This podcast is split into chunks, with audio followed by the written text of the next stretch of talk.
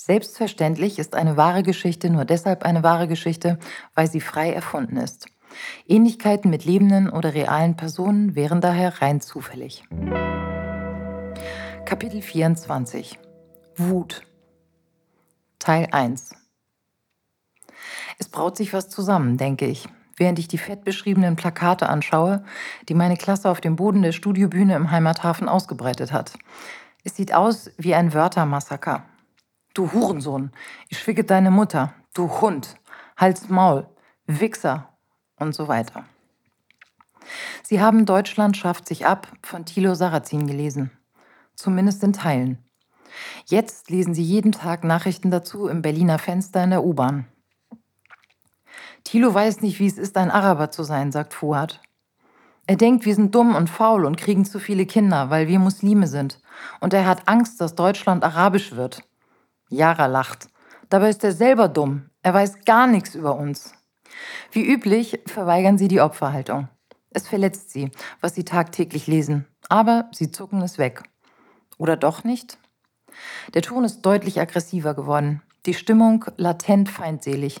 Gegenüber der Institution Schule, aber auch insgesamt gegenüber allen erwachsenen Kartoffeln, die offenbar nicht verstehen wollen oder können, wie es deutschen Kindern im Alltag geht, wenn sie keine Kartoffeln sind. Wenn Mensch sie abgeschafft, äh, abgeschrieben hat. Wut liegt in der Luft. Ich beschließe die Flucht nach vorn und schlage vor, dass sie mal all ihren Ärger, gerne auch in Form von Ausdrücken, in Schönschrift auf große Plakate schreiben sollen. Einfach, damit der ganze Frust mal offiziell raus darf, eine Form bekommt, greifbar wird. Die Reaktion ist zum Lachen. Sie sitzen mit etwas ratlosem Gesichtsausdruck vor leeren Plakaten und schreiben nichts.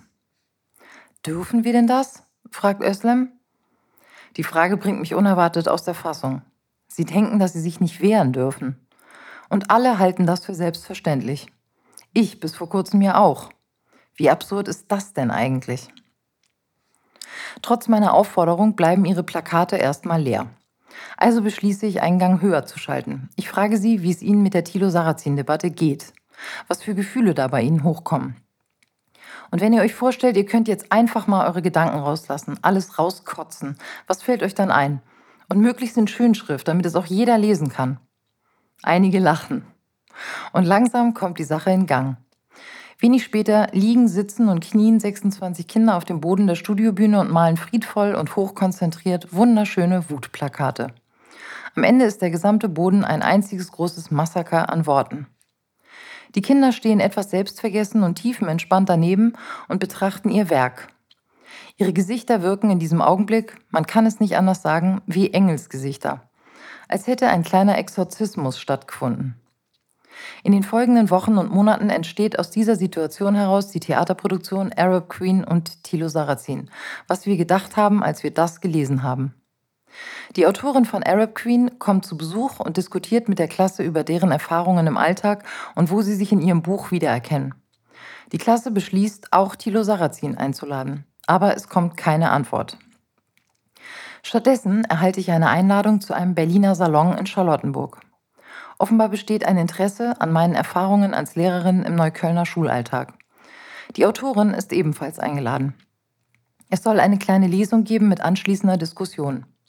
An besagtem Abend fahre ich also in den Westteil der Stadt und während ich in frühabendlicher Idylle bei Vogelgezwitscher durch die seltsam stillen Straßen eines gediegenen Villenviertels spaziere, staune ich mal wieder über die Kontraste dieser Stadt. Jeder Kiez ist ein anderes Universum und in diesem war ich bisher überhaupt noch nicht. Ein wuchtiges Gittertor mit Gegensprechanlage und Kamera, dahinter ein parkartiges Grundstück. Ich klingel und bereite mein Sesam öffne dich Sätzlein vor. Eine Stimme aus der Gegensprechanlage schnarrt aus dem Lautsprecher. Ich erkläre, wer ich bin und warum ich hier stehe. Es summt. Ich umfasse den runden Türknauf und schiebe das Tor auf. Eine breite, geschwungene Kiesauffahrt, gesäumt von gepflegten Blumenbeeten und Hecken. Alter, wo bin ich gelandet, denke ich, und habe Bilder aus Ice White Shut von Stanley Kubrick im Kopf. Dann stehe ich vor der Eingangstür der Villa. Ich muss nicht lange warten. Die Tür öffnet sich, eine ältere Dame in wehendem Seidengewand und Haarknoten bittet mich freundlich herein. Hohe Decken, Holzdielen, teure Antikmöbel, Gemälde an der Wand, große Blumenvasen mit Orchideen, ein riesiger Kristallkronenleuchter. Im Wohnzimmer stehen in Grüppchen leise murmelnde Menschen mit Sektgläsern. Vor den offenen Terrassentüren ist ein Buffet mit allen möglichen Fingerfood-Varianten aufgebaut. Die Dame mit dem Haarknoten stellt mich einem Grüppchen vor, drückt mir ein Sektglas in die Hand und überlässt mich der Smalltalk-Situation. Ich nippe erstmal an meinem Sekt und lausche den Gesprächen. Ich hasse Smalltalk. Lieber nicke ich hin und wieder, mache hm, hm und lächle an den richtigen Stellen. Hoffentlich geht die Lesung bald los. Was mir auffällt, ist eine seltsame Erregung im Raum. Die Leute sprechen zwar gedämpft, doch scheinbar sind sie irgendwie aufgebracht. Mehrfach höre ich den Satz, das darf man ja aber heute gar nicht mehr sagen. Oder? Das wird man ja wohl noch sagen dürfen. Da ich bisher noch davon ausgehe, dass ich mich unter KritikerInnen der Zustände an Neuköllner Schulen bzw. des Bildungssystems insgesamt befinde, beschließe ich, mein leichtes Unwohlsein zu unterdrücken und die Situation interessant zu finden. Bald erklingt dann auch ein Glöckchen und die Gesellschaft bewegt sich weiter murmelnd in einen noch größeren Raum nebenan, der offenbar für die Lesung vorbereitet ist. Stuhlreihen, vorne ein Tisch mit einem Fläschchen Wasser darauf, der Platz für die Autorin. Bis alle eingetrudelt und sich hingesetzt haben, dauert es noch ein wenig. Die Autorin steht am Rand und schaut angespannt. Ich atme einmal durch, checke nochmal mein Handy, packe es in meine Tasche und warte auf den Start. Dann ist es endlich soweit. Die Haarknotendame begrüßt die Gäste und anschließend die Autorin und einen weiteren Menschen, der vorne in der ersten Reihe sitzt. Wie ich erfahre, ein pensionierter Neuköllner Hauptschullehrer, der nach der Lesung ebenfalls noch zu Wort kommen soll. Na dann, ich bin gespannt. Die Autorin liest eine halbe Stunde, ich höre ihr gerne zu, kenne zwar das Buch inzwischen nahezu auswendig, aber finde es trotzdem unterhaltsam und klug. Als sie fertig ist, klatscht das Publikum höflich. Der Haarknoten tritt nach vorne und freut sich, jetzt Fragen an die Autorin zulassen zu können. In den folgenden 20 Minuten wird mir klar, was hier passiert. Nicht eine einzige Frage ist ohne Subtext. Offenbar haben alle hier im Raum das Bedürfnis, die Autorin als Kronzeugin einer Kritik am Islam zu benutzen. Wird nicht an dieser und jener Textstelle in Arab Queen eindeutig die Unmenschlichkeit des muslimischen Glaubens offensichtlich? Werden da nicht die Frauen unterdrückt, Gewalt ausgeübt? Hat die Autorin als emanzipierte, erfolgreiche Frau muslimischer Prägung nicht deutlichere Worte gegen die Gefahr des sich ausbreitenden Islam in Deutschland? Die Autorin ist sichtlich gestresst, windet sich, beantwortet aber dennoch klar und selbstbewusst alle Fragen. Allerdings nicht zur Zufriedenheit ihres Publikums.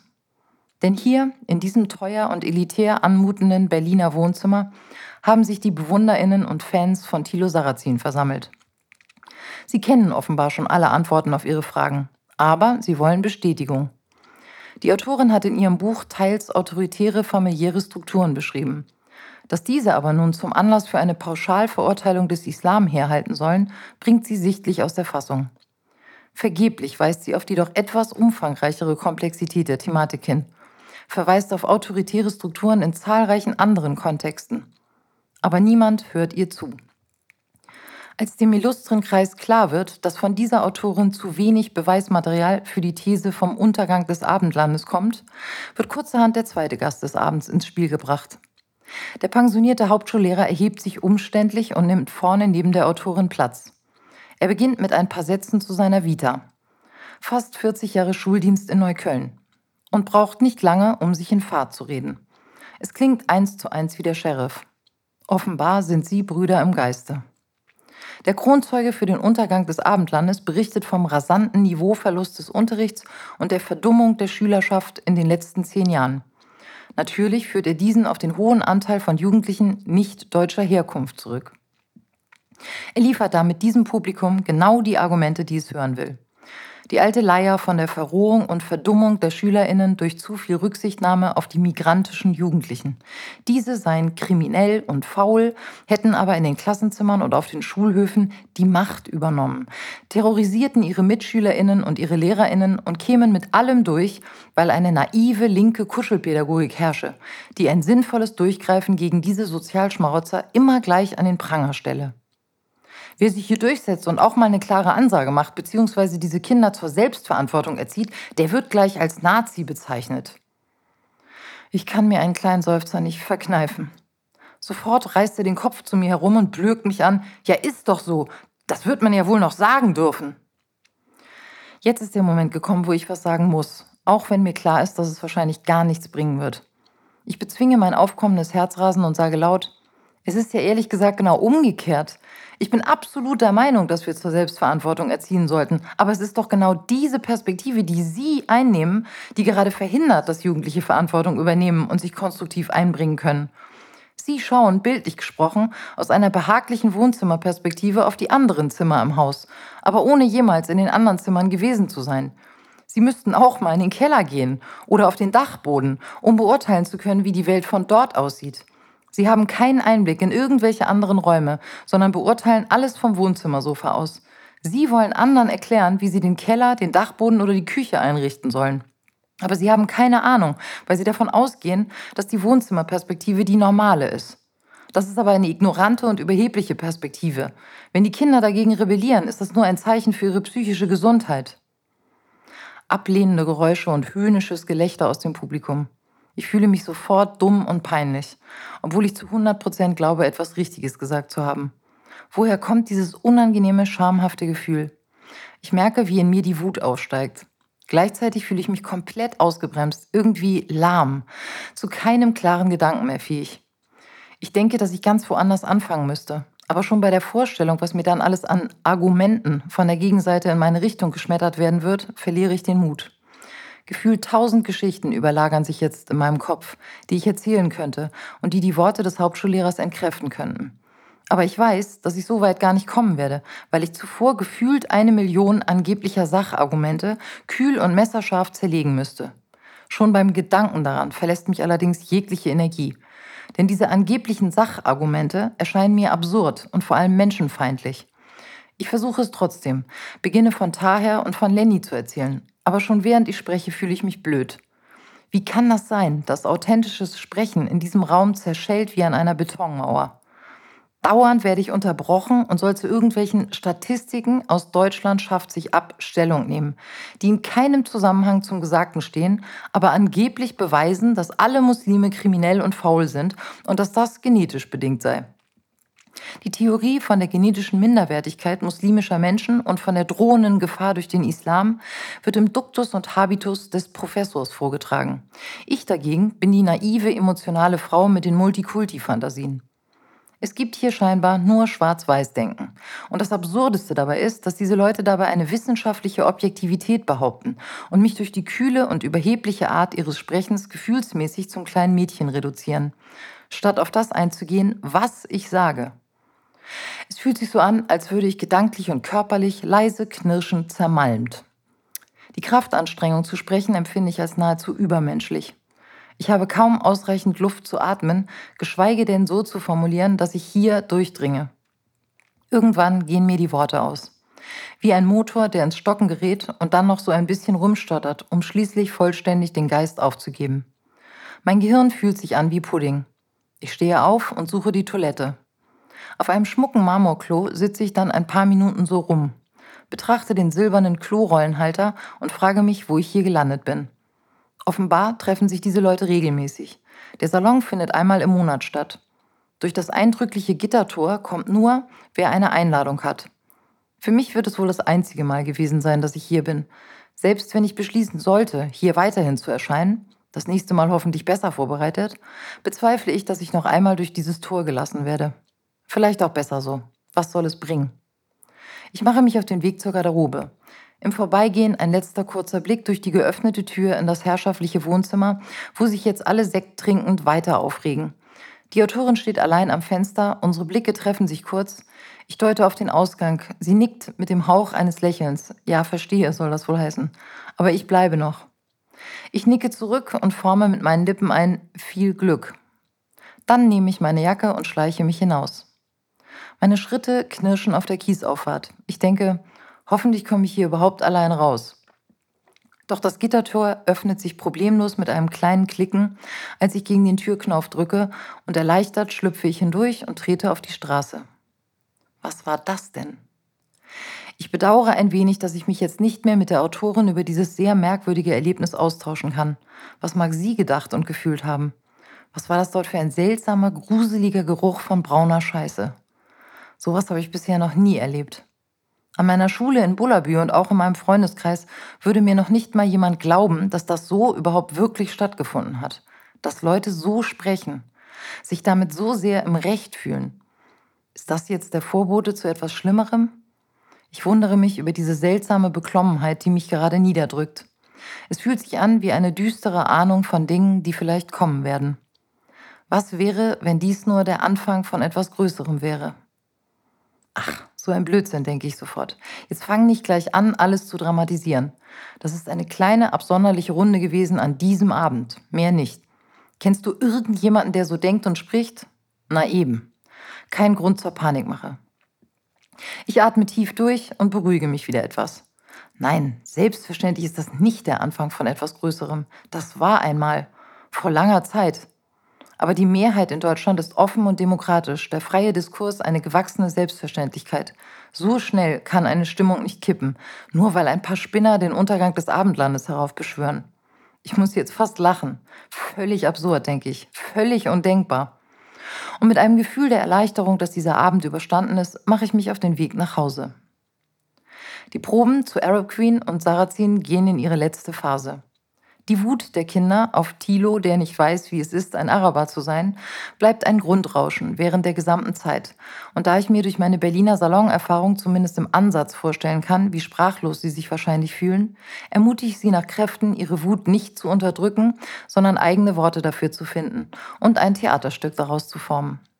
Wir schicken eine weitere Einladung an Herrn Sarrazin zur Premiere aber der für ihn reservierte Platz bleibt leer. Dafür kommt die Autorin und Nachtkritik veröffentlicht eine positive Rezension zum Stück. In die vier Vorstellungen kommen viele interessierte Menschen, auch viele Kartoffeln, feiern die Kinder und sprechen anschließend lange mit ihnen im Foyer über das, was sie erleben und denken. Zum ersten Mal hört jemand zu, sagt Yara zufrieden. Auch wenn viele sagen, dass es ein bisschen aggressiv gewirkt hat. Das wäre nicht nötig gewesen. Und, frage ich, wie siehst du das? Jara lacht. Ich finde, dass wir noch gar nicht aggressiv genug waren. Wir haben einfach mal ein bisschen was rausgelassen. Die sollen nicht gleich heulen. Die Frage ist, ob sie verstehen, was Jara meint, denke ich.